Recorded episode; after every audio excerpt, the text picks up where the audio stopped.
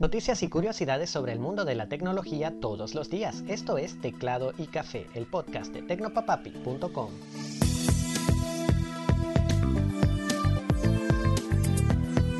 Hola, un saludote. Te deseo un excelente día. Soy Alexis y esto es Teclado y Café. La apuesta de Mark Zuckerberg por convertir a su empresa en un gigante de la realidad virtual y posiblemente seguir haciendo millones con eso parece no estarle saliendo bien. En primer lugar, la empresa perdió el 23% de su valor en bolsa luego de que los inversionistas mostraran desconfianza en los nuevos planes de la compañía de invertir fuertemente en el campo del llamado metaverso o realidad virtual como modelo de negocios. Después de esto, uno de sus más viejos inversionistas, Peter Thiel, dejó la empresa para enfocarse en otros negocios. Thiel trató de hablar con optimismo sobre Mark y sus planes, pero lo cierto es que la mayoría de las personas parece entender que a Thiel no le gustaba mucho la idea de Meta. Más tarde, la empresa gastó millones en mostrar en el famoso campeonato de fútbol americano de Estados Unidos, el Super Bowl, un anuncio de su metaverso que tampoco caló bien en la audiencia.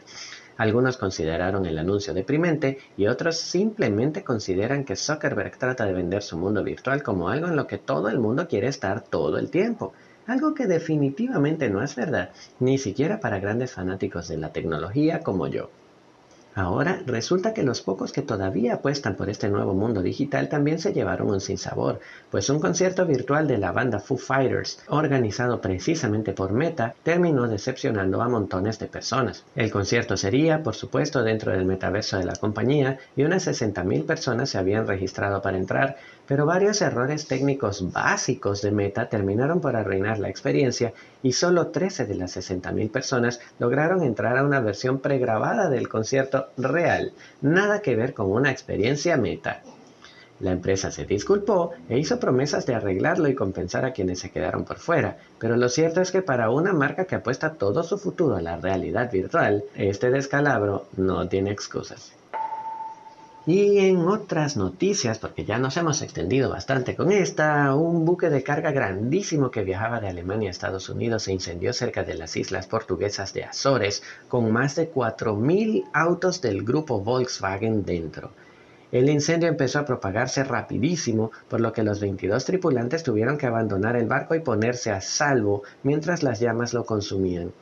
Al final, botes de rescate y de los bomberos llegaron para rescatar a la tripulación y a tratar de controlar el incendio, mientras que los remolcadores esperaban respuesta de a dónde mover el inmenso bote de 200 metros de eslora, que resultó ser demasiado grande para los puertos de Azores.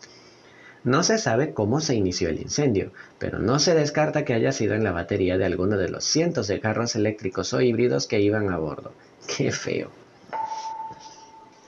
Pasamos a hablar de sistemas operativos, y es que en otro de esos movimientos que nadie comprende y que todos desprecian, Microsoft anunció nuevos requisitos para la edición empresarial de su más reciente sistema operativo, entre los que cuentan la conexión obligatoria a Internet.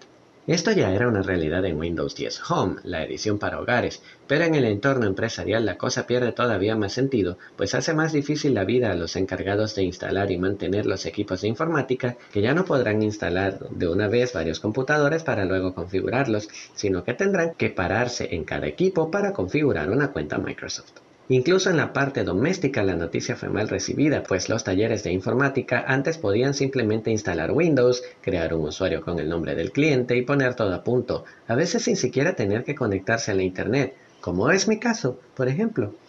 Ahora tendremos que conectar cada computadora a Internet y pedir al cliente los datos de inicio de sesión de su cuenta de Microsoft o crearle una antes de poder terminar el trabajo.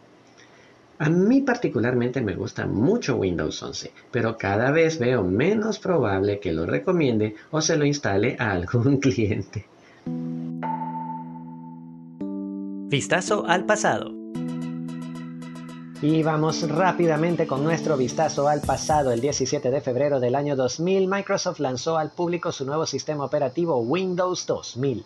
La nueva versión de Windows llegó a sustituir a Windows 95 y 98 para el entorno empresarial y traía interesantes mejoras como el sistema de archivos NTFS 3.0, el cifrado de ficheros a nivel de sistema y varias mejoras de accesibilidad. Además de que llegaba para eliminar la rama NT del sistema Windows, combinando la serie 9X y la NT en una sola. De acuerdo con Bill Gates, el desarrollo de Windows 2000 costó más de mil millones de dólares e involucró a más de mil socios de distintas áreas del desarrollo. Como curiosidad, Microsoft anunció que esta versión del sistema operativo Windows era la más segura hasta la fecha. Sin embargo, durante sus casi 10 años de vida, Windows 2000 recibió parches de seguridad casi cada mes debido a la gran cantidad de vulnerabilidades. Tan seguro parece que no era. Y con esto llegamos al final del episodio. Gracias por acompañarme. Significa mucho para mí que hayas llegado hasta aquí. Recuerda que puedes recibir cada episodio directamente en tu teléfono suscribiéndote a Teclado y Café en cualquiera de tus aplicaciones de podcast favoritas. También puedes enviarme tus comentarios, dudas, preguntas o sugerencias a arroba tecnopapapi en Twitter, Facebook e Instagram o a hola arroba por medio del correo electrónico.